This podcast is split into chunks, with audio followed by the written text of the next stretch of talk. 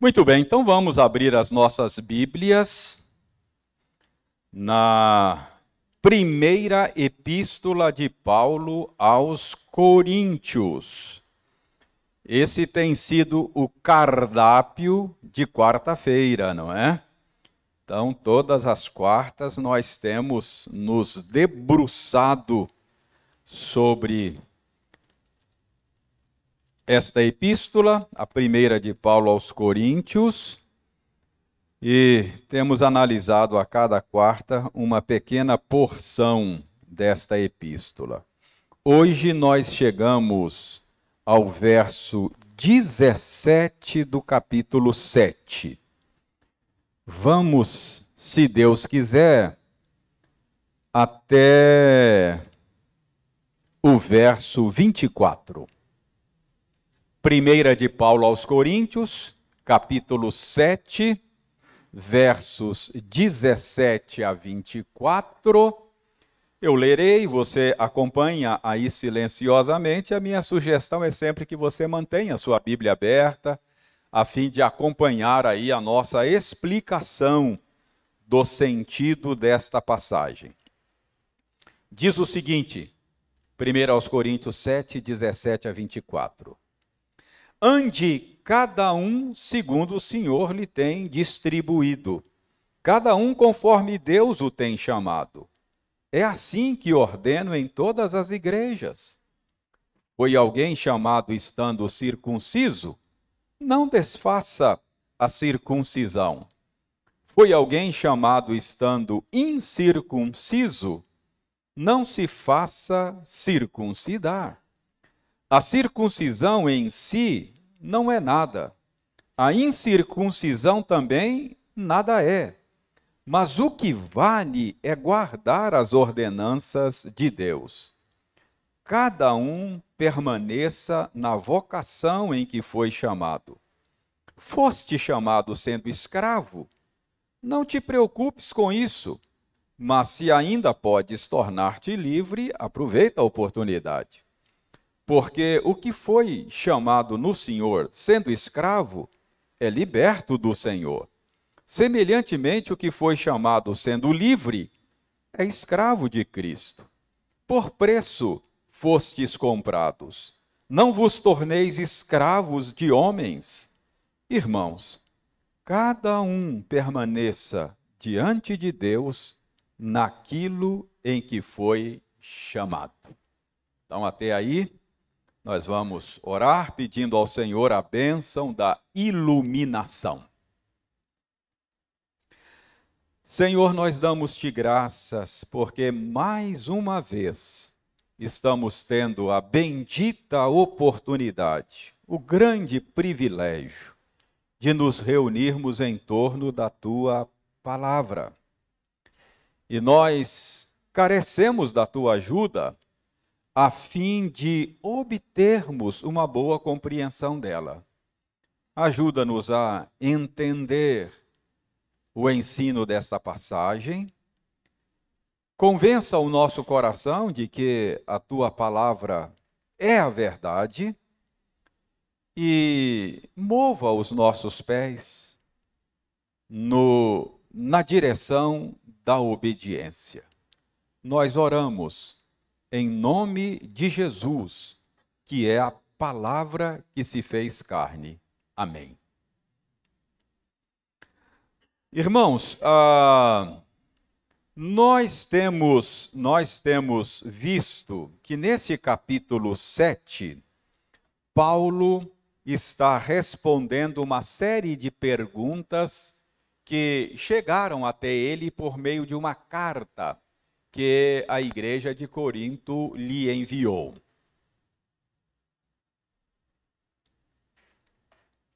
E desde o verso primeiro, nós, nós temos visto que estas perguntas são perguntas que, que tratam da vida conjugal, do casamento. Então, são perguntas relacionadas com o casamento. Então, desde o verso primeiro até agora, a gente percebeu que esse é o tema das perguntas. Mas quando a gente chega aqui no verso 17 do capítulo 7, a impressão que a gente tem é que Paulo começa a fazer uma digressão. Parece que ele muda de assunto e mais adiante parece que ele vai retomar o assunto a respeito das perguntas feitas na carta. Porque a partir do verso 17, Paulo parece ter deixado o assunto casamento e começa a falar da, da condição de cada um. Ele está dizendo: a cada um deve viver na condição em que ele foi chamado não é? Parece que não tem nada a ver com o que Paulo vinha dizendo. Aí dê uma olhada, quando chega no verso 25, Paulo diz: com respeito às virgens. Com respeito. Parece que Paulo agora está mais uma vez respondendo perguntas. Olha, com respeito àquela pergunta que vocês fizeram sobre as virgens. Então, Paulo parece voltar ao assunto casamento. Então, a primeira impressão que a gente tem é que ele abriu um parêntese aqui, mudou de assunto e depois volta ao velho assunto casamento. Estaria Paulo fazendo uma digressão? Paulo uh, simplesmente deixou um assunto e depois voltou, abriu um parêntese sem nenhuma razão, sem nenhum motivo? Irmãos, eu, eu creio que não. Eu acho que não há uma digressão aqui. Paulo não mudou de assunto. Paulo não abriu nenhum parêntese. Paulo continua respondendo perguntas a respeito do casamento. E o que Paulo está falando nos versos 17 a 24 está estreitamente relacionado com o que ele vinha dizendo antes. Então, Paulo não mudou de assunto e esta é a minha tese e é isso que eu quero mostrar para vocês. Oportunamente eu vou mostrar que não há nenhuma nenhuma digressão. Quero mostrar que essa porção se encaixa perfeitamente no contexto, naquilo que Paulo vinha dizendo, não é? as respostas às perguntas feitas na tal carta. Então, uh, essa aparente digressão eh, que Paulo faz aqui, essa porção que não é digressão, quero deixar isso claro, é, o que Paulo está dizendo aqui, é, o resumo está aí no verso 20 e no verso 24. É, é, esse, é, esse é o assunto de Paulo na porção de hoje. Verso 20: Cada um permaneça na vocação em que foi chamado. É isso que Paulo está ensinando nessa pequena porção. O que, que Paulo quer nos versos 17 a 24? Ele quer que os seus leitores permaneçam na condição em que foram chamados. Verso 24 ele repete: Irmãos, cada um permaneça diante de Deus naquilo em que foi chamado. Então, primeiro, não há digressão, versos 17 a 24. Segundo, o assunto de Paulo, que Paulo quer nos versos 17 a 24, é que os seus leitores compreendam que eles devem permanecer na condição em que eles foram chamados, não é? Chamado aí certamente é o chamado eficaz. Chamados para serem discípulos de Cristo, chamados para serem servos do Senhor. Ah, antes de analisar aqui o sentido dessa passagem, deixe-me fazer aqui uma consideração preliminar, eu acho que é útil fazer esta consideração, porque esta porção da Bíblia, esse ensino de Paulo aqui, permanecer na condição em que foi chamado, ele tem sido muito mal compreendido, ele tem sido muito mal interpretado. É por causa de ensino como este que os inimigos da fé, os inimigos do cristianismo, têm dito que o cristianismo é uma barreira ao progresso humano. Ah, cert certamente você já ouviu ah, isso, não é? Ah, há quem diga que o cristianismo é uma seita perigosa. O cristianismo é uma seita perigosa porque ela favorece, ou o cristianismo favorece a, a letargia. Ah, o cristianismo desencoraja o progresso das pessoas. Como assim? Paulo está dizendo que você deve permanecer na mesma condição em que você foi chamado? Ah, você deve permanecer na mesma condição em que você estava quando você foi tornado cristão pela graça? Olha só que tipo de ensino, olha só que desestímulo ao progresso humano. O cristianismo é uma, é, é, é uma seita perniciosa, porque desencoraja o progresso das pessoas. Olha aí, tá, a Bíblia está dizendo que você deve permanecer na mesma condição em que você se tornou cristão. Ensinos como esses aqui têm sido usados contra o cristianismo. O mais famoso é Karl Marx, não é? Karl Marx, por exemplo, defendeu uma visão sociológica, uma visão política, uma visão econômica materialista do mundo, e ele dizia que o cristianismo, todas as religiões, não é? Mas principalmente o cristianismo é o ópio do povo. Já ouviu dizer isso? Não é? Que as religiões são o ópio do povo, sobretudo o cristianismo. O que é o ópio? Ópio é uma substância extraída de uma planta e que tem um efeito entorpecente, tem um efeito anestésico, é uma droga.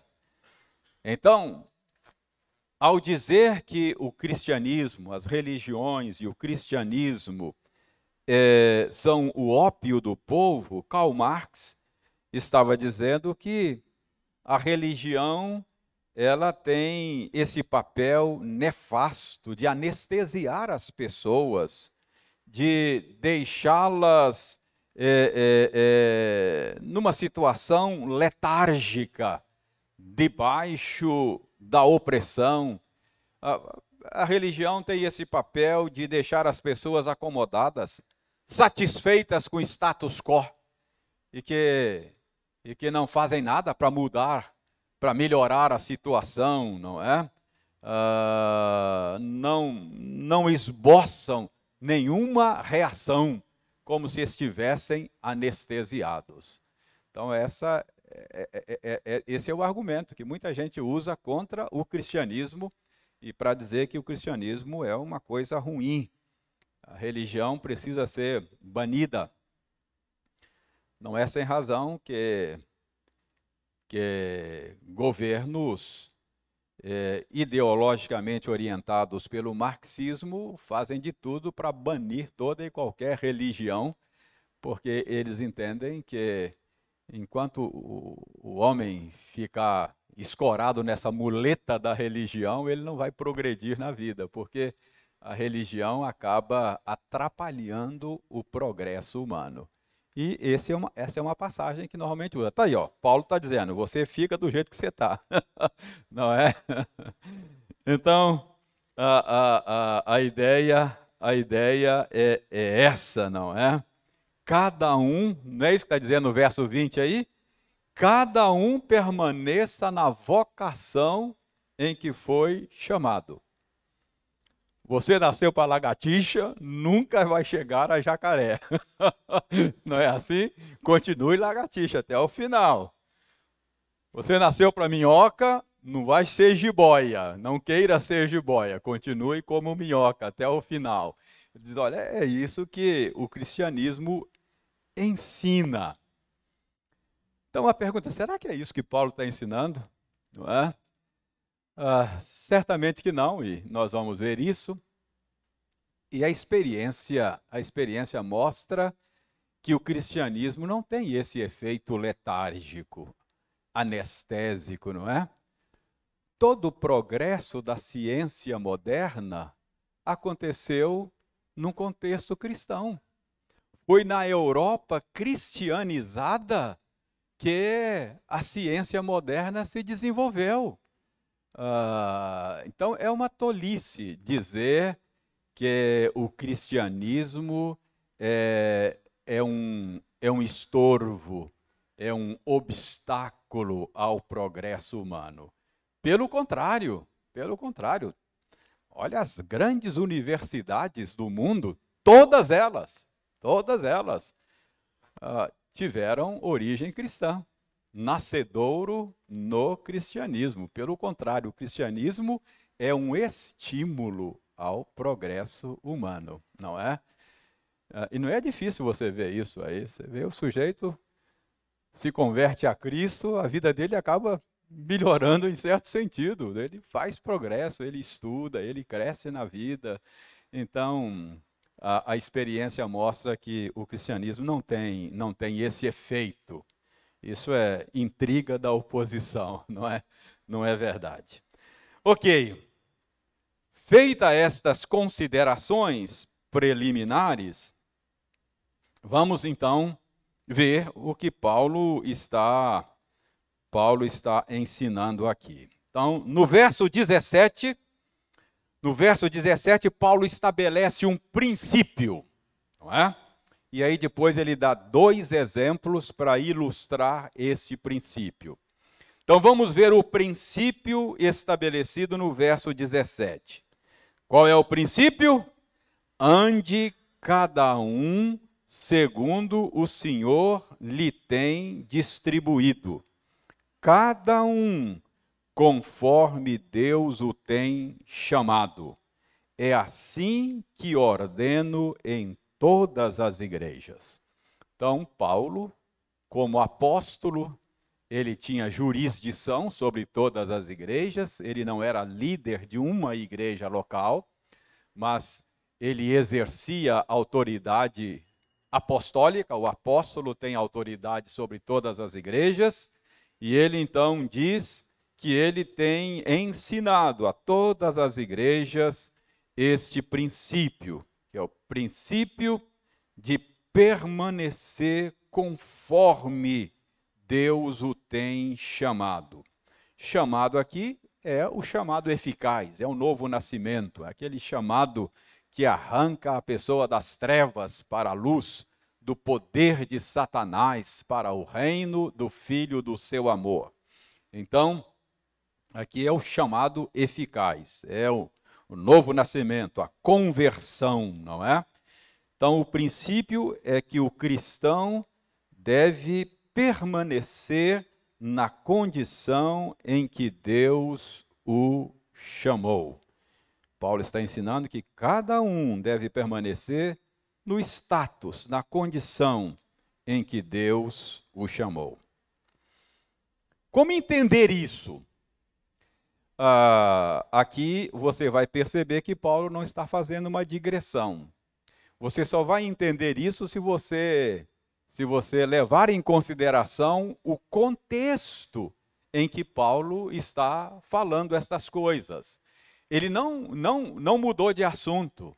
Ele não está fazendo nenhuma digressão.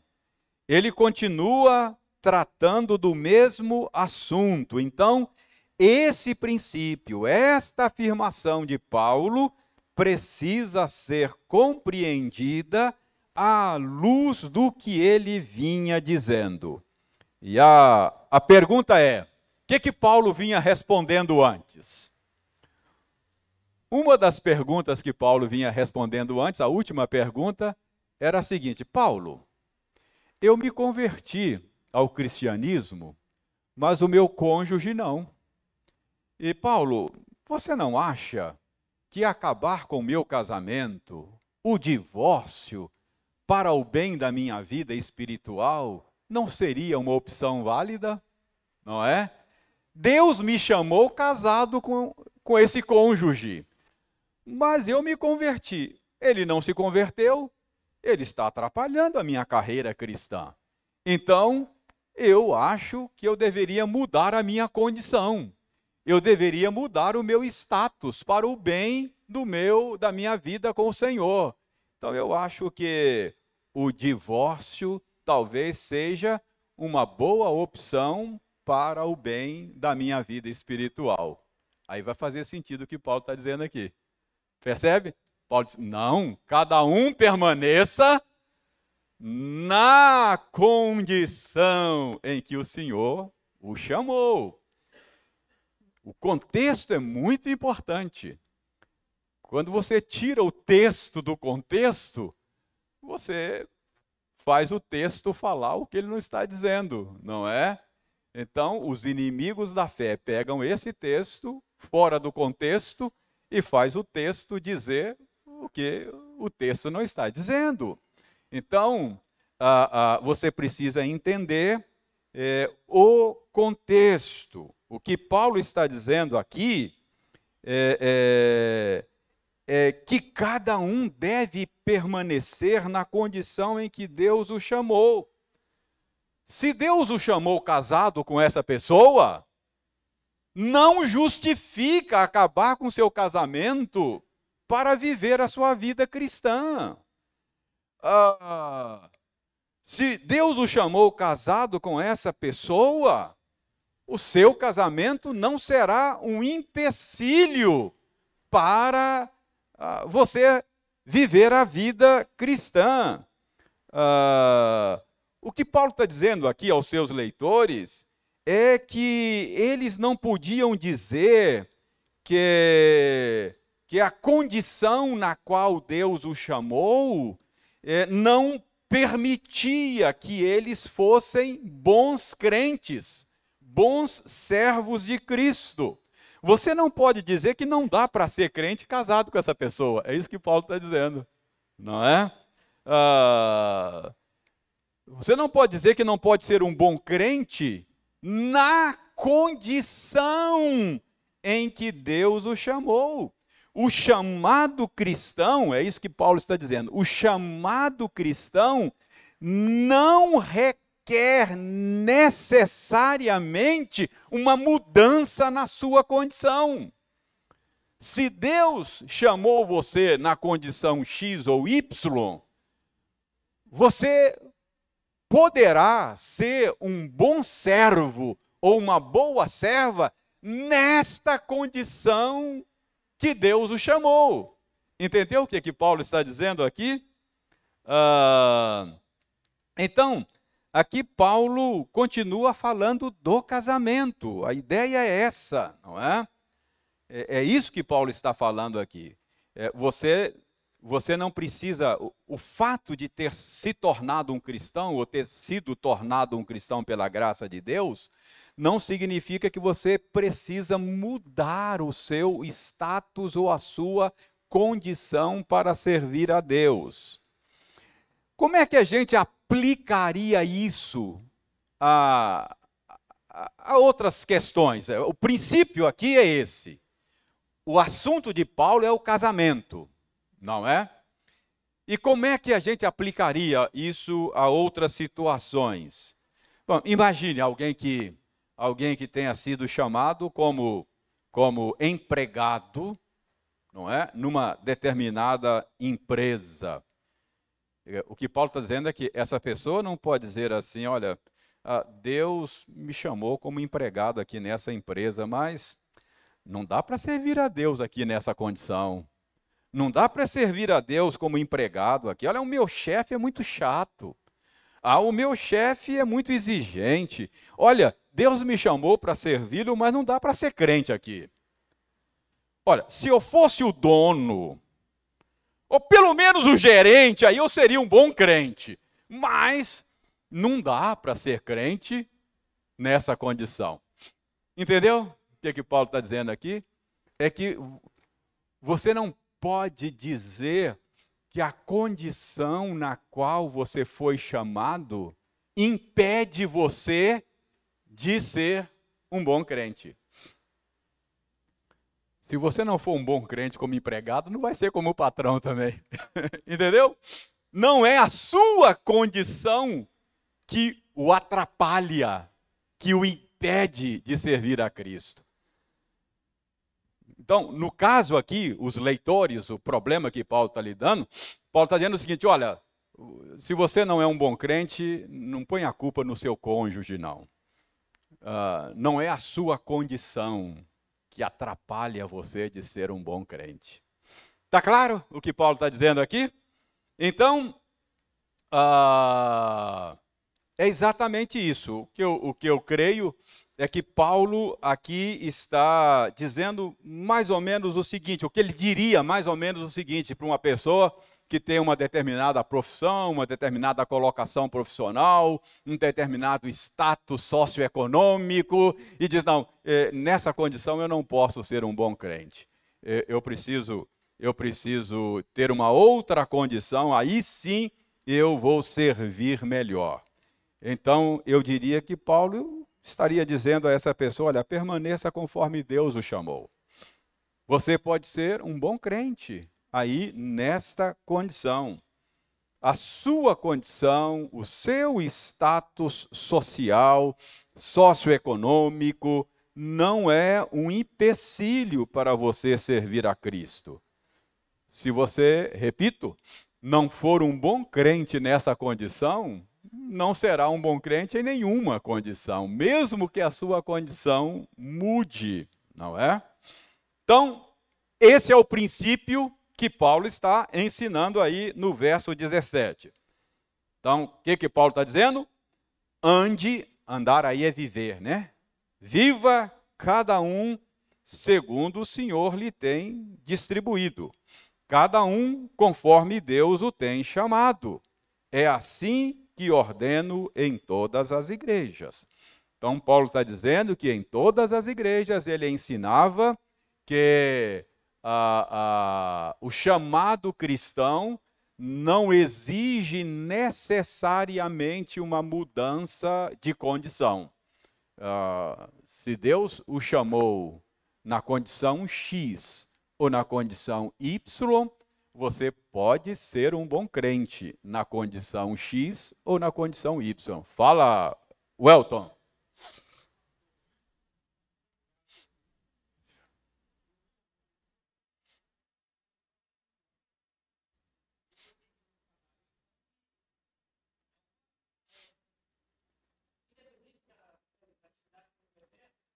Não, ah, não. É, nós devemos deixar claro que nós estamos falando aqui de condição ou status que sejam legítimos e santos. É óbvio que, uma vez chamado para seguir a Cristo, você precisa e nós precisamos, porque esta esse é o propósito e é isso que o Senhor faz. Ele, ele, ele nos chama para santificação. Então, se você é um traficante de drogas e Cristo o chamou, obviamente, é, é, essa, esse tipo de atividade, não é? Ilegítima e pecaminosa será abandonada, não é? Se você ganha a vida vendendo o seu corpo como garoto ou garota de programa, é, você precisa deixar essa condição, não é?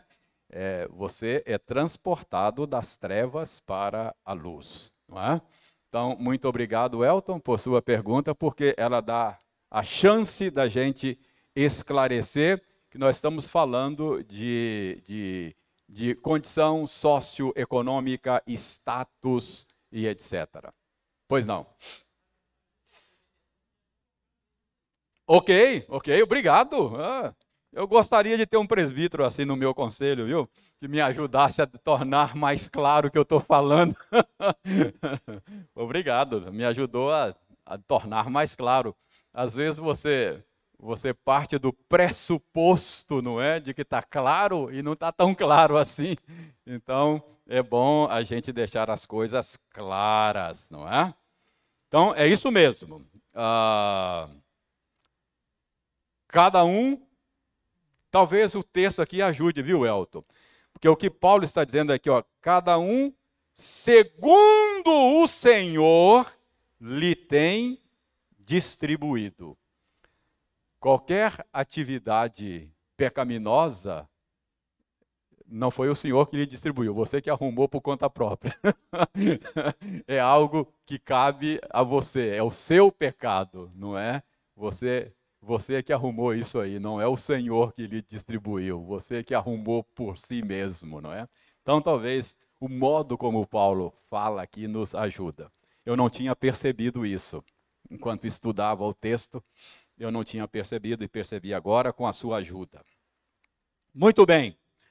Então, esse é o princípio. E já vimos o que ele significa, não é? não significa que o cristianismo seja um desestímulo ao progresso humano. Agora vejam bem, em seguida, nos versos 18 e 19, Paulo vai dar um exemplo do princípio. No verso 17, o princípio, versos 18 e 19, ele dá um exemplo do princípio ensinado. Verso 18: Foi alguém chamado estando circunciso então Paulo, Paulo estabeleceu o princípio e olha, por exemplo, agora ele vai dar um exemplo. Por exemplo, se você foi chamado estando circunciso, não desfaça a circuncisão. Foi alguém chamado estando incircunciso, não se faça circuncidar. Então, esse é o primeiro exemplo que Paulo dá. É, a circuncisão, vocês sabem, era uma marca que se fazia é, no corpo é, do, do, das pessoas do sexo masculino, porque era, era uma, uma marca no órgão genital. E, uh, era, isso era praticado no, no, no Antigo Oriente era usado, era usado até por uma questão de higiene, não é? Era muito usado como cirurgia de fimose hoje. E... Mas Deus tomou isso e usou isso como um sinal da aliança dele com o seu povo. Lembra lá com Abraão? Então, vou fazer a minha aliança com você, vou abençoar você, você vai ser meu povo, vou te dar uma vou te dar uma, uma, uma descendência numerosa, vou abençoar os que te abençoarem, vou amaldiçoar os que te amaldiçoarem, e você vai fazer esse sinal da circuncisão como, como uma marca da minha aliança. Então, para mostrar que estava falando sério, não é? Então, Deus deu esse sinal da aliança, não é? Esse anel aqui a gente chama de aliança. Então, quando eu fiz compromissos com a Eliane, para mostrar para ela que eu estava falando sério, eu dei uma aliança para ela para lembrar, ó, estou falando sério, eu vou cumprir isso aqui. Então, é sinal da aliança. Isso que Deus fez com Abraão. Então, a circuncisão, ela tinha, além é, é, ela tinha, ela tinha uma, uma natureza religiosa, porque era um sinal da aliança, mas como a igreja da época estava circunscrita a uma nação, ela tinha também uma, uma natureza civil, nacional, não é? Então, era uma marca de um povo, de uma nação. Uh, depois nós sabemos que, que uh, o, o, povo judeu acabava usando isso de uma maneira equivocada e uh, com o advento do cristianismo, os cristãos procedentes do judaísmo começaram a achar que, pelo fato de serem descendentes de Abraão, de terem sido circuncidados, eles eram cristãos melhores do que os demais. Então havia havia na igreja do primeiro século, você vai ver que isso é um problema com o qual os escritores do Novo Testamento têm que lidar, é essa questão de um complexo de superioridade da parte dos judeus e um complexo de inferioridade da parte dos não judeus. Então, quem não era quem não era de origem judaica dizia: Ah, se eu fosse circuncidado, acho que eu seria um crente melhor.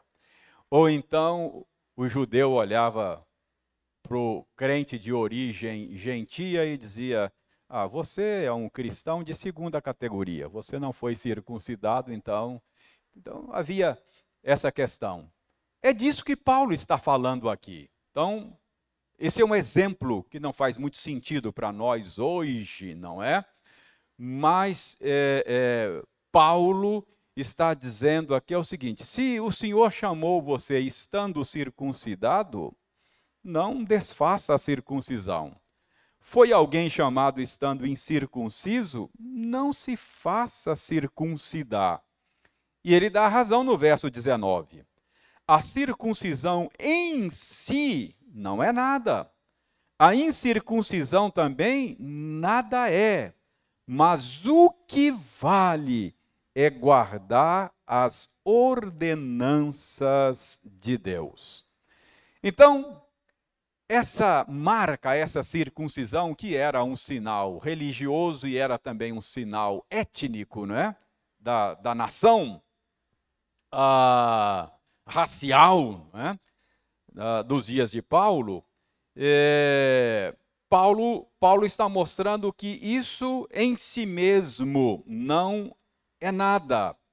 Paulo está mostrando aqui que o fato de mudar essa sua condição étnica não não torna você um cristão melhor. Não é a circuncisão, a mudança do seu status étnico que vai lhe dar condições de ser um melhor servo de Cristo. Em outras palavras, uh, uh, uh, isso não lhe dá nenhuma vantagem. Em si, nada é.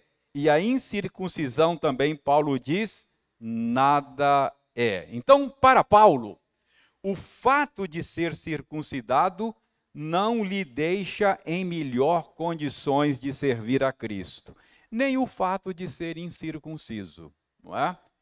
Tudo isto Paulo está falando por causa da pergunta que ele vinha respondendo. Ou seja, o fato de estar casado com esse cônjuge ou de se divorciar dele não lhe deixa em condição melhor ou pior para servir a Cristo. Então, Paulo continua respondendo a pergunta lá que fizeram para ele: Paulo, eu me converti, o meu cônjuge não, você não acha que isso justifica o meu divórcio para eu servir melhor a Cristo? Paulo disse: de jeito nenhum. Uh, cada um permaneça na condição em que foi chamado. Então, esse é o exemplo do princípio que Paulo dá. Deixe-me aproveitar os cinco minutos restantes só para esclarecer aqui uma questão. É que o modo como Paulo fala aí no verso 19, parece que Paulo está ensinando salvação pelas obras, não parece? Olha como é que Paulo diz aí, ó. Paulo diz assim, no verso 19: A circuncisão em si não é nada a incircuncisão também nada é. Mas o que vale é guardar as ordenanças de Deus. Então, o que conta é a obediência aos mandamentos de Deus. Não parece que Paulo está ensinando salvação pelas obras? Não é o fato de ser circuncidado que conta, não é o fato de não ser circuncidado que conta, o que conta é guardar os mandamentos de Deus. Não parece que Paulo está dizendo ou sugerindo que a gente é aceito com base na nossa obediência, no nosso desempenho? Não parece? Então eu vou mostrar para vocês um outro princípio de interpretação bíblica que você nunca deve esquecer. Estou dizendo outro porque eu já ensinei um hoje já ensinei um princípio. Nunca interprete um texto fora do seu contexto. Então, esse é um princípio que você não pode esquecer. Agora, o outro princípio de interpretação bíblica que você não pode esquecer é que a Bíblia se interpreta pela própria Bíblia. O que, que, é isso? Quando um texto assim ficar obscuro, uma boa dica para entender aquele texto é compará-lo com outros textos que falam que tratam do mesmo assunto, não é? Então, se você pega um texto assim que está meio truncado, procure outros textos que tratam do mesmo assunto e aí, se você comparar um texto, joga luz sobre o outro texto. Então, vamos fazer isso? Aqui a gente tem um outro texto que trata do mesmo assunto e olha, é da lavra do mesmo autor humano, não é? Se não fosse do mesmo autor humano, não teria problema, porque o autor da Bíblia, em última instância, é um só, é o Espírito Santo. Mas aqui reforça a coisa, porque Paulo tratou desse mesmo assunto em outro lugar. Aí você pega as duas afirmações que Paulo fez, compara uma com a outra e a coisa se esclarece. Quer ver? Abra a sua Bíblia. Abra a sua Bíblia em Gálatas, capítulo 5, verso 6. Gálatas 5, 6.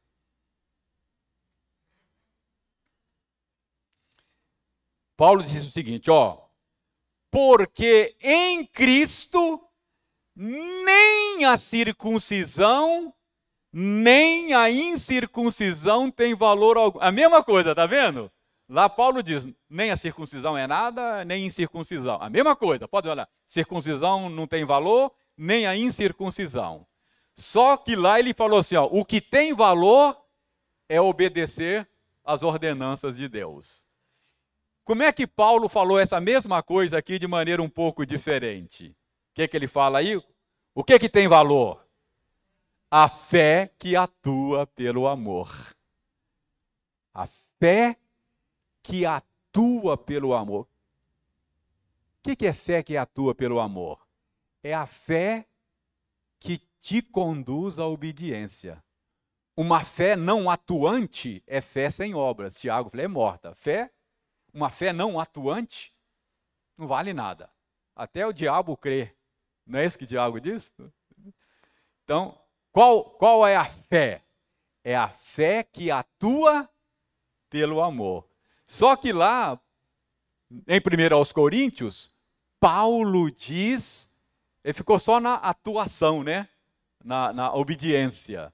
Mas aqui, quando você junta as duas coisas, você pode, olhar lá Paulo está falando de uma obediência resultante da fé. Como é que eu sei que Paulo está falando de uma obediência resultante da fé? Porque aqui em Gálatas ele fala que é a fé que atua pelo amor. Ficou claro para vocês isso? Está vendo a importância de você pegar dois textos que tratam do mesmo assunto, o mesmo autor humano, e aí a coisa se esclarece. 6,15 de Gálatas ah, deixa eu ver aqui o Elton. 6,15 de Gálatas. O Elton está dizendo que, para reforçar a nossa tese, tem um outro texto aí ainda que vai ajudar. 6,15. Pois nem a circuncisão é coisa alguma, nem a circuncisão, mas o ser nova criatura. Ô, oh, Elton, obrigado. O Elton hoje tá top, hein? Parabéns, Elton, obrigado. Olha só, olha só. Expressões sinônimas. Ó, obedecer às ordenanças de Deus, fé que atua pelo amor e ser nova criatura. São três expressões que Paulo usa de maneira intercambiável, não é? O que, que conta, Paulo? Ah, o que conta não é ser circuncidado ou não ser circuncidado. Então o que, que conta? O que conta, rapaz, é a fé que atua pelo amor, é o ser nova criatura, é obedecer às ordenanças de Deus. Tudo é a mesma coisa.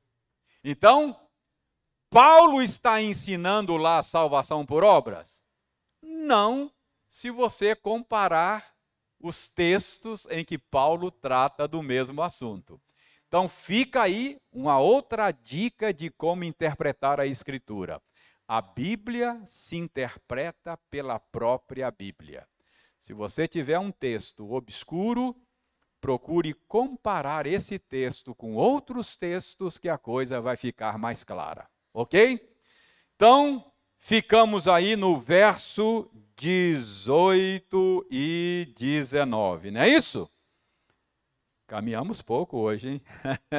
Mas é isso. Então, aqui Paulo está estabelecendo esse princípio. Qual é o princípio? Permaneça na condição em que Deus o chamou. Paulo está dizendo que você não pode fazer progresso? Não, não é isso que Paulo está dizendo. Nós vamos ver isso logo na frente, quando ele fala do exemplo da escravidão. Ele fala: se tiver a oportunidade de mudar o seu status de escravo para livre, ok, mude. Se tiver a oportunidade de mudar o seu status de empregado para patrão, mude mas o seu status nunca será uma desculpa para você viver um cristianismo bola murcha. Ah, eu sou um cristão bola murcha, sabe? Porque, viu, né? Essa é a minha condição aqui. Eu sou... Se eu fosse o dono, aí eu seria um cristão melhor. Se eu não fosse casado com essa pessoa, eu seria um cristão melhor. É isso que eles estavam dizendo. E Paulo disse: não, que é isso? Isso não pode ser desculpa para você ser um bom cristão se o seu cônjuge incrédulo aceita viver com você, leve o casamento adiante e vai ser um bom cristão nessa condição que Deus o chamou. Percebe? É isso que Paulo está dizendo. Paulo não está aqui ensinando qualquer coisa que faça do cristianismo um estorvo ao progresso humano.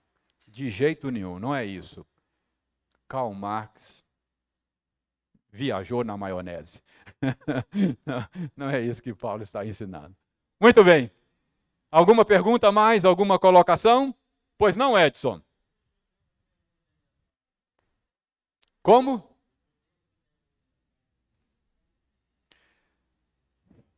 Acho que os ortodoxos sim, porque você tem muitos tipos de judeus, não é?